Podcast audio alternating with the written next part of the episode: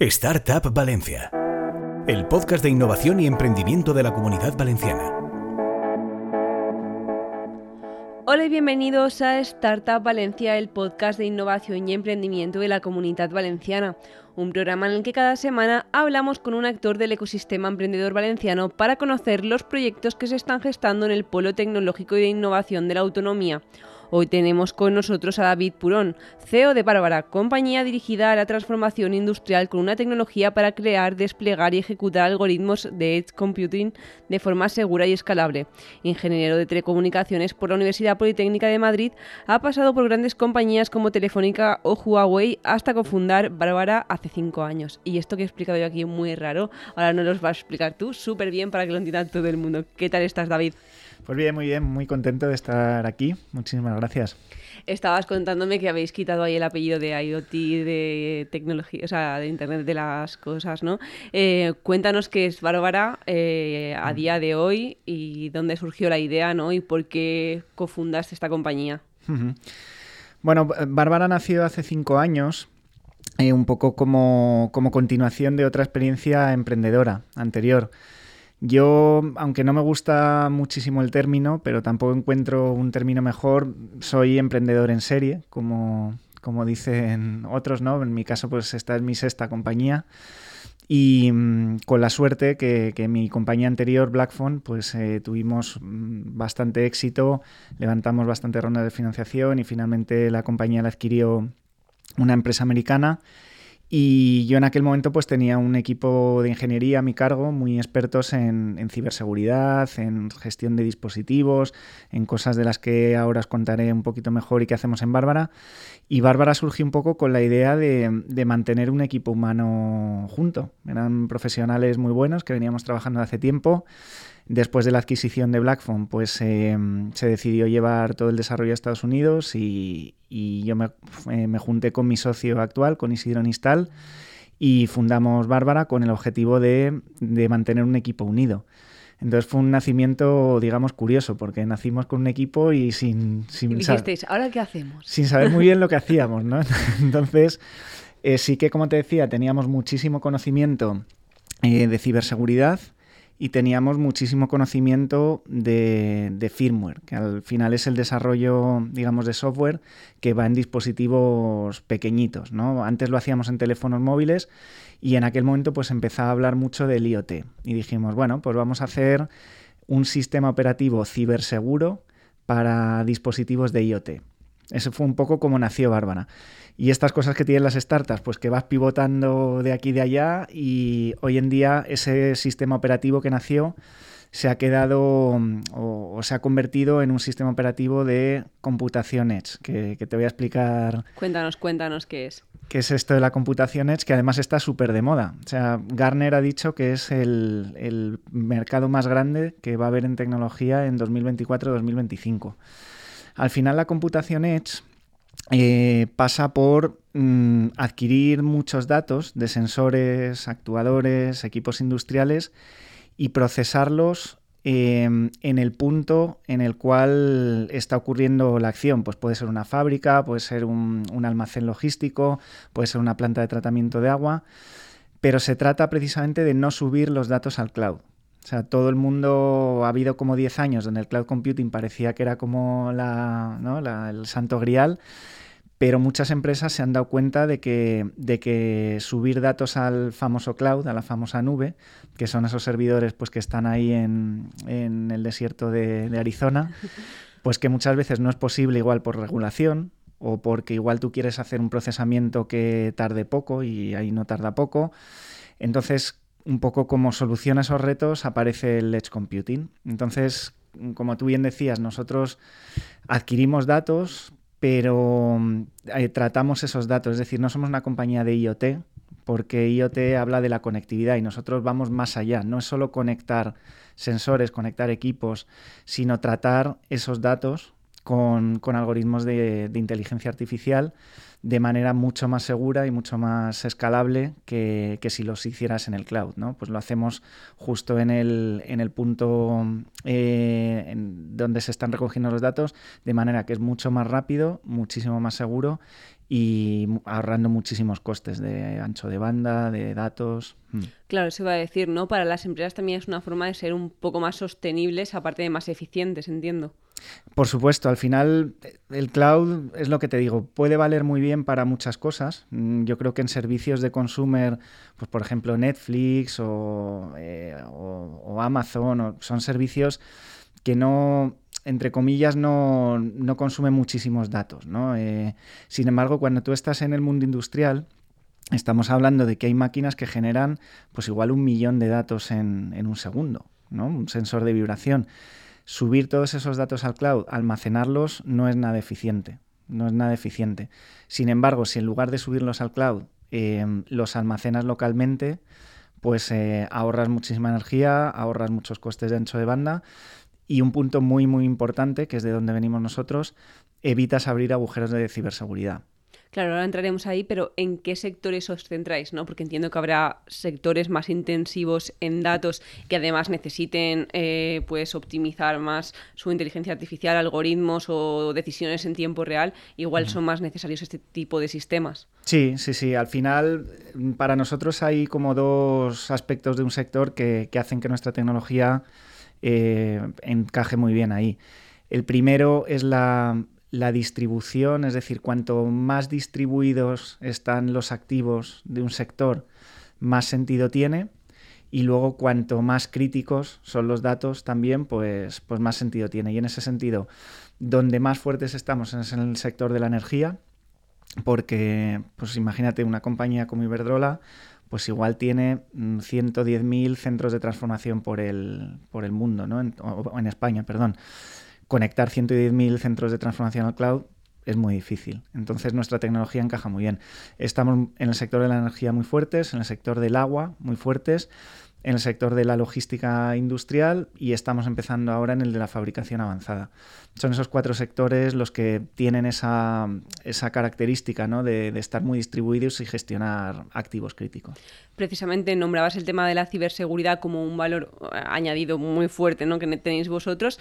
Ahí eh, las empresas son receptivas en el sentido eh, de que lo ven como un valor añadido, ¿no? porque es verdad que eso de la ciberseguridad parece que hasta que no te pasa es como que no, no, no existe, ¿no? hasta que repente te quedas sin datos, sin sistema y sin nada. Entonces, un poco como, cómo está este, esta cuestión ya, ¿no? Porque hace unos años es verdad que las empresas no le daban tanta importancia a la cuestión. Bueno, primero un chascarrillo. Nosotros nos llamamos Bárbara porque solo te acuerdas de Santa Bárbara cuando truena. Ah. Entonces, efectivamente y desgraciadamente, muchas veces es como dices tú, ¿no? Eh, que, que, la empresa se acuerda de la ciberseguridad cuando ya no hay nada que hacer. Entonces, em, ahora mismo son desde luego mucho más receptivas que hace años. O sea, nosotros cada vez nuestro discurso cala mejor. En algunos casos, porque desgraciadamente pues la empresa ya ha pasado por un incidente de ciberseguridad intentando, por ejemplo, conectar datos al cloud y eso les ha supuesto un, un agujero de ciberseguridad y se les han colado y han tenido que pagar un ransomware y entonces dicen, oye, mm, quizás mejor si no conectamos todo al cloud y nos buscan, ¿no? dicen, oye, vosotros podéis hacer algo. Y a veces por eso y otras veces por regulación. O sea, está el mundo de la ciberseguridad está, está siendo muy empujado por la regulación. Está la Agencia Europea de Ciberseguridad, ENISA, pues para industrias críticas, determinando los estándares que se tienen que cumplir incluso para temas ya más cercanos a, nosotros, a, como, usuarios o como consumidores, se quiere generar un sello de ciberseguridad, igual que, está el sello de, CE que te dice que un producto está de acuerdo a las normas electromagnéticas y que no te va a tostar el cerebro. Pues eso eh, se está generando también un sello de ciberseguridad, ¿no? Para que empresas puedan vender productos en Europa, productos conectados. Entonces, hay dos o sea, como te digo, hay dos partes. Una es la de las empresas que ya han sufrido algún problema y te escuchan, y otra las de las empresas que te tienen que escuchar porque te necesitan para cumplir normativa. Pero definitivamente sí. O sea, sí, el, mundo de la ciberseguridad eh, hoy en día ya se toma muy en serio en, casi todas las empresas y sobre todo en las empresas industriales. Claro, cuando eh, empecéis a trabajar con un cliente, ¿cómo hacéis el despliegue? ¿no? no sé si tenéis conversaciones con ellos, veis sus necesidades, hacéis una solución ad hoc, ¿cómo iniciáis esta relación? Depende mucho de, la capacidad técnica de los clientes. O sea, nosotros al final lo que damos es, un producto, no damos en realidad una solución final.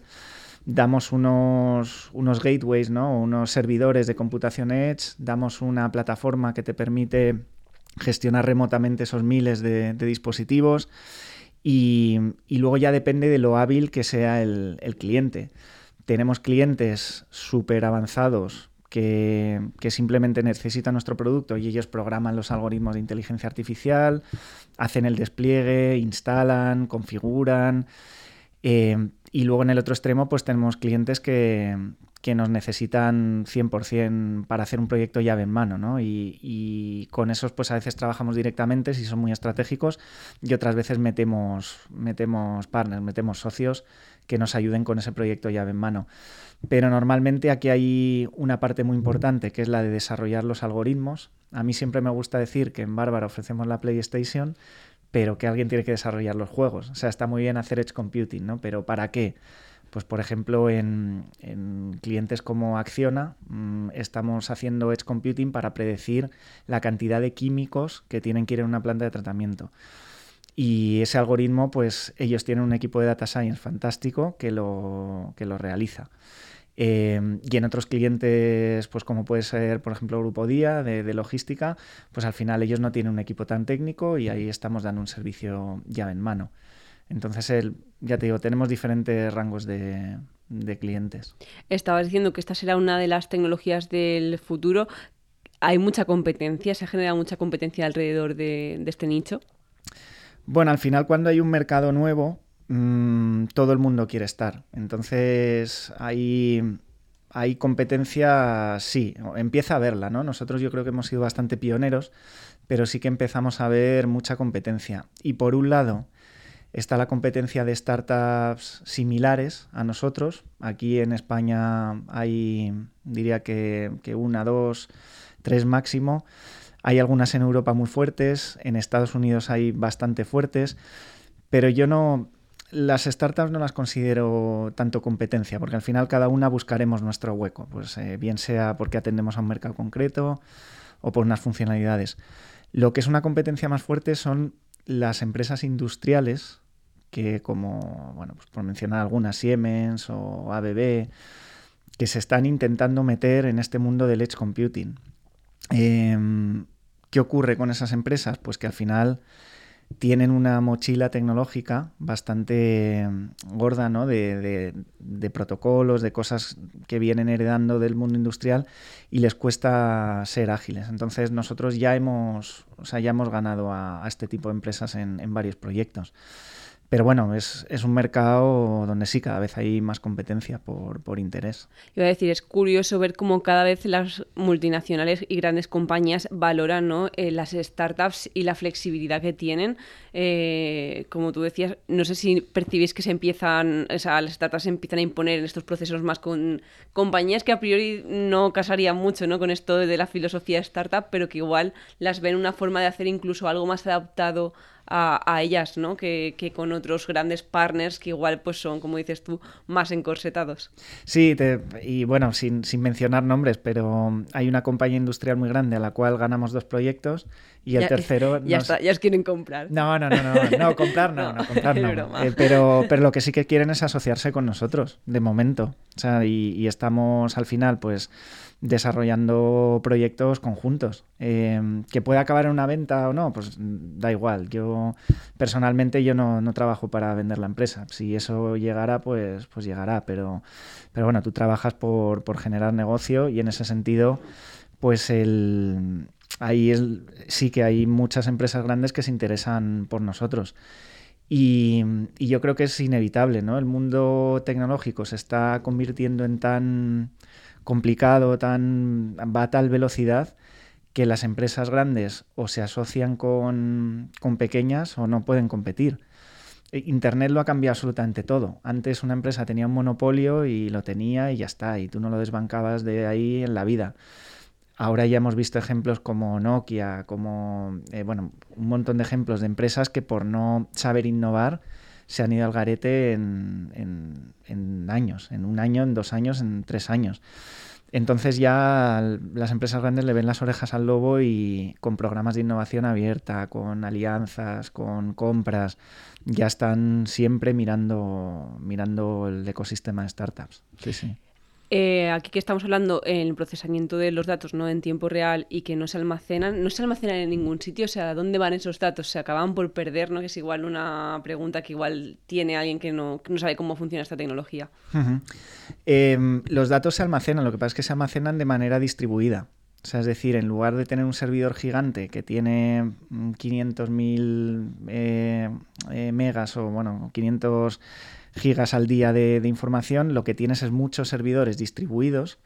Mm, por ponerte el ejemplo del, de, la, de, los centros de transformación que hablábamos, de una compañía eléctrica, en lugar de tener un servidor gordo, lo que tienes es 110.000 servidores distribuidos. Entonces, cada servidor almacena un, un poquito de, de información y eso es mucho más eficiente y mucho más seguro. Pero sí, tú puedes, puedes enviar, o sea, puedes almacenar información. Y luego a veces se utiliza lo que se llama estructuras híbridas, que es almacenas parte en el Edge y luego al cloud mandas lo mínimo. Igual al cloud mandas pues solo las alertas o solo o solo lo estrictamente necesario, ¿no? Sí, o un resumen diario, pero lo que es el resto lo tienes almacenado y procesado de manera distribuida. ¿En qué mercados estáis actualmente, no? ¿O, qué, o con qué empresas de qué países trabajáis? Nosotros llevamos eh, cinco años en el mercado y estamos fundamentalmente en, Europa, eh, en Europa de sur, suroeste, o sea, lo que es España, eh, Francia, Portugal. Y ahora estamos empezando un proceso de internacionalización, de internacionalización, perdón, bastante fuerte, donde estamos empezando a mirar a Latinoamérica y ya centro, centro Europa pero a nivel clientes y proyectos, digamos, más grandes, estamos sobre todo en, España, Francia y Portugal. Eh, de hecho, recientemente cerrasteis una ronda de financiación liderada por Caixa Capital Risk. Eh, ¿Qué buscabais con esa ronda? No sé si buscaréis más rondas en el futuro eh, y por qué este partner ¿no? de Caixa Capital Risk, que bueno, sabemos que lidera muchas rondas ¿no? vinculadas a startups, sobre todo y, tecnología. Sí, nosotros al final siempre hemos sido una empresa como se dice, eficiente en capital. Es decir, nosotros, mm, entre comillas, no necesitábamos dinero, pero sí que es un mercado tan apetitoso que, tienes que, levantar dinero para correr más, porque si no lo va a ganar otro. ¿no? Entonces, las rondas que, que hemos hecho ha sido siempre por acelerar, por acelerar. Y ahí hemos hecho dos rondas. Eh, la primera, mm, que fue liderada por un actor aquí valenciano importante, que es GoHub, eh, que fue una ronda que hicimos en 2020, más pequeñita, porque, porque en aquel momento pues, el, mercado no estaba tan, tan maduro. Eh, y luego está otra que hemos hecho, ya un poquito más grande, de, casi 3 millones, liderada por, por Kaisa, pero que también a, a GoHub ha participado y, luego ha entrado Iberdrola también. Entonces, ¿qué buscábamos? Pues ahí buscábamos capital para acelerar. Ya te digo, no es un tema ni de supervivencia ni nada, es simplemente un tema de poder invertir y acelerar. Y luego sí que buscábamos eh, un, socios que nos pudieran aportar algo más allá del, capital. Eh, eh, a pesar de que se le asocia mucho con, la entidad bancaria, Caixa Capital Risk no tiene nada que ver con la entidad bancaria. Eh, y sí que son un fondo que, que, abre muchas puertas a nivel europeo, a nivel español, posibles futuros fondos. Y luego tanto GoHub como Iberdrola, cada uno en su mundo, en el mundo del agua y en el mundo eléctrico, eh, de la energía, perdón, nos, nos, dan un poco ese acceso al, al mercado. Entonces estamos súper contentos porque ha sido una ronda como muy, muy bien balanceada y que más allá del dinero, que, que siempre viene bien, pues están aportando muchísimo todos los socios. Uno de los temas que me parecen súper interesantes, eh, yo creo que ya en el último año, dos años, es la retención del talento, ¿no? De cómo parece costar el retener al, talento, sobre todo técnico y tecnológico, ¿no? en las empresas. ¿Cómo conseguís vosotros desde Bárbara eh, retener, ahí no nos tienen amarrados, eh, lo prometemos, eh, a vuestros empleados y, y conseguir fidelizarles ¿no? para que se queden en la compañía? Bueno, al final lo que más fideliza en realidad es un proyecto ambicioso de, futuro, ¿no? Y, cuando un empleado, pues eh, tú le mandas informes donde le dices, mira, esta va a ser la tecnología que va a dominar el mercado en, en 3, 4 años. Y, ven que, bueno, pues que tú eres una empresa que, que tiene esa capacidad de ser líder en un mercado inmaduro, o sea, en un mercado que se está creando, eso es súper apetitoso, ¿no? Pero, pero hay que hacer mucho más que eso, porque como tú bien dices, los desarrolladores, sobre todo, aunque casi cualquier persona, pero en el mundo tecnológico, pero los desarrolladores reciben ofertas cada día, cada día. O sea, al final están, bueno, pues los headhunters, empresas por LinkedIn, redes sociales, entonces les bombardean. Y, ahí, pues, obviamente tenemos que, tener nuestros mecanismos de, de retención. El que mejor nos funciona a nosotros es una buena gestión desde el management. O sea, da igual, hay otras empresas que igual pueden dar cierto tipo de beneficios y tal. Yo creo que eso tampoco interesa tanto. Eh, interesa un buen salario, nosotros pagamos lo mejor que podemos, pero luego interesa una buena gestión y nosotros pues somos súper transparentes. Por ejemplo, tenemos una reunión a final de mes donde damos total transparencia de ingresos, de gastos, de cómo va el negocio a todo el mundo y eso pues emociona a la gente, le hace sentir parte.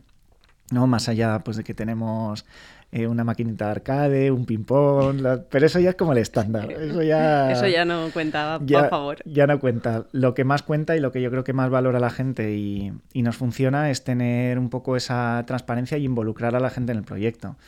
Yo creo que la gestión antigua, esa de yo te pago por desarrollar y este es tu espacio y no te doy visibilidad de nada, eso ya no funciona. Entonces nosotros le damos a todo el mundo visibilidad, Em, les hacemos partícipes de, decisiones muy importantes, tratamos de generar foros de discusión estratégicos, que todo el mundo se sienta partícipe e intentar pues, crear esa, esa estructura bastante horizontal. Yo creo que, eso es lo que, lo que aprecia la gente. Más allá de una estructura jerárquica de jefes y tal, intentamos que sea todo bastante horizontal.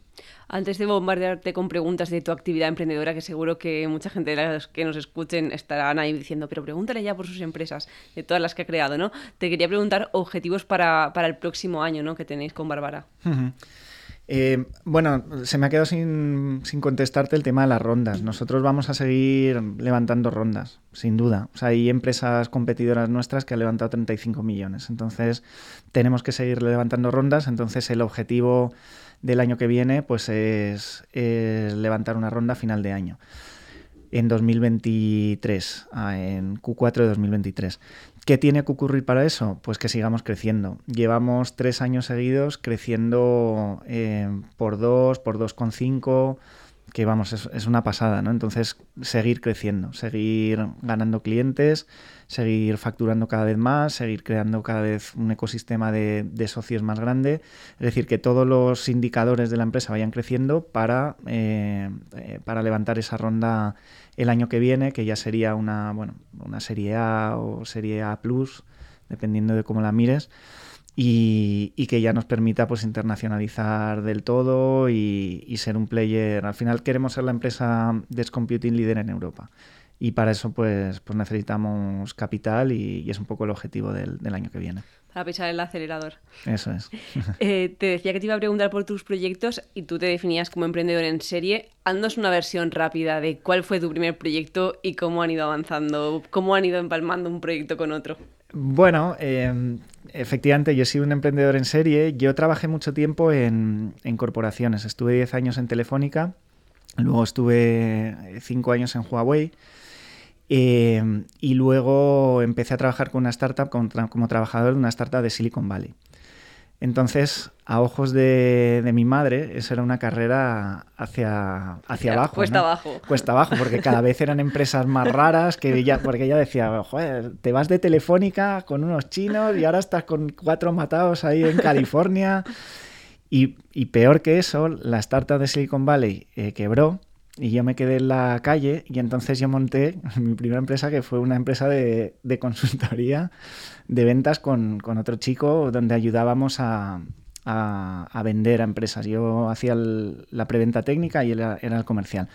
La empresa se llamaba Karmarray SL y, y, estábamos ahí en una oficina de medio metro cuadrado y entonces pues eso, para mi madre fue como una, como una carrera hacia abajo, ¿no? Pero lo que ocurrió en realidad es que yo conocí el, pues, la potencia que tiene montar una empresa y entonces eh, yo colaboraba con muchas empresas y con algunas de esas empresas que colaboraba, pues yo les ofrecí montar, eh, montar otros proyectos.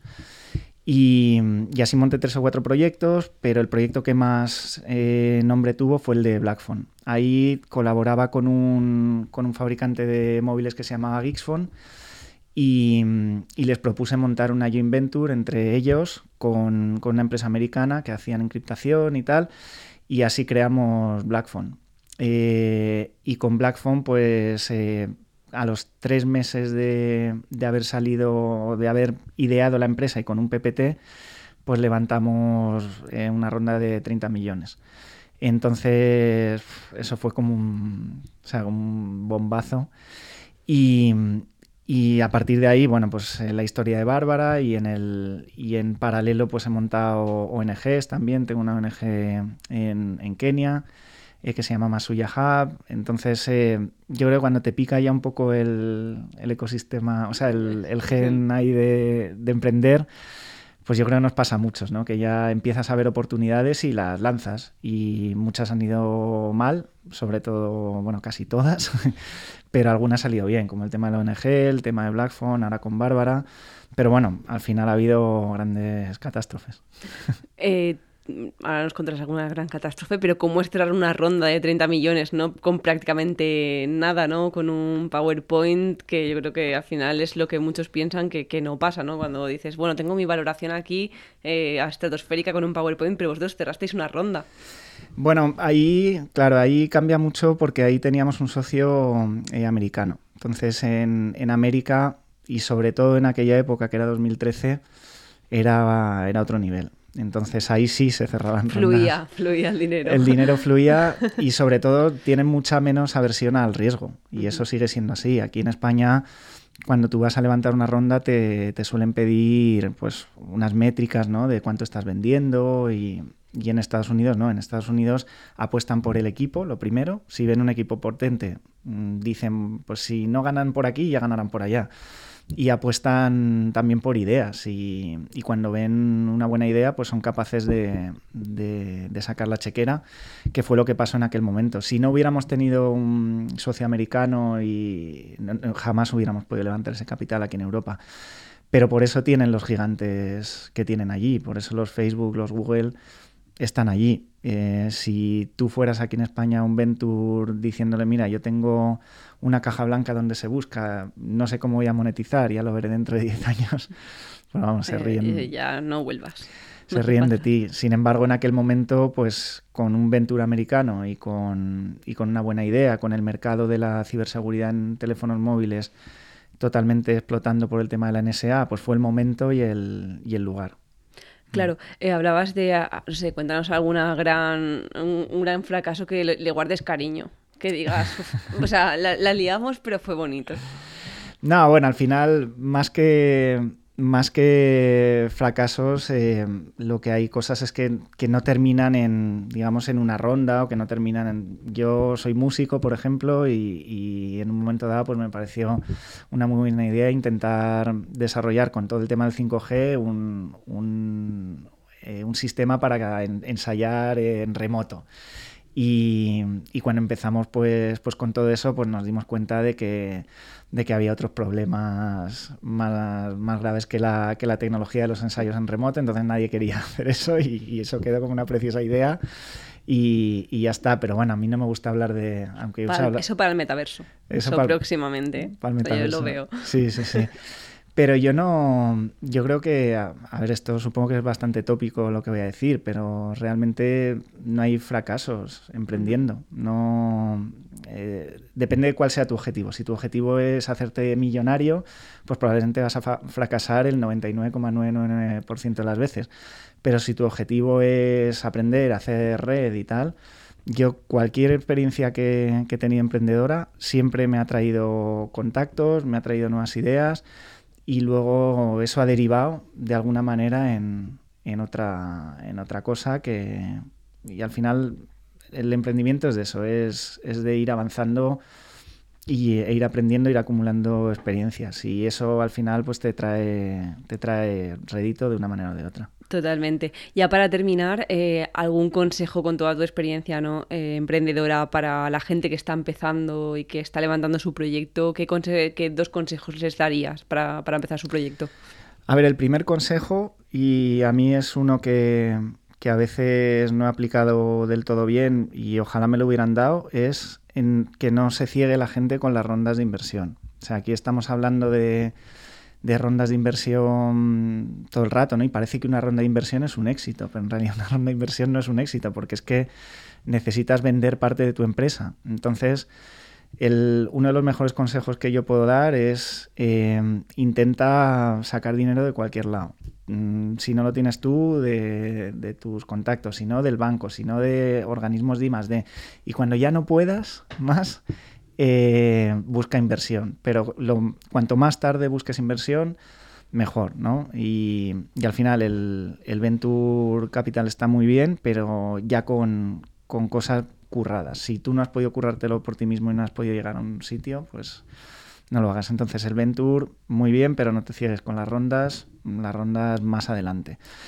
Y luego lo segundo es que, que no que no tenga miedo nadie a nada, ni a pedir ayuda, ni yo, por ejemplo, en el tema de Blackphone, levanté el teléfono, llamé a una empresa americana y les propuse hacer una joint venture y me dijeron que sí. O sea, yo parecía ahí como gila, ¿no? Están los americanos. Entonces, yo me podía haber puesto mil barreras a mí mismo y decir, en la vida, tal pero hay que intentar las cosas y, ya está, y tirar para adelante.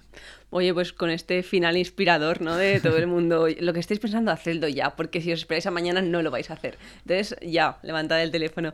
Oye, pues muchísimas gracias, David. Seguiremos eh, muy de cerca cómo evoluciona ¿no? esta tecnología. Cuando despunte del todo nos acordaremos de ti. Y a los que nos estáis escuchando, pues os esperamos en el próximo podcast. Encuentra todos nuestros podcasts en nuestra web 999plazaradio.es o en tu plataforma preferida. 99.9 Plaza Radio, la voz de Valencia.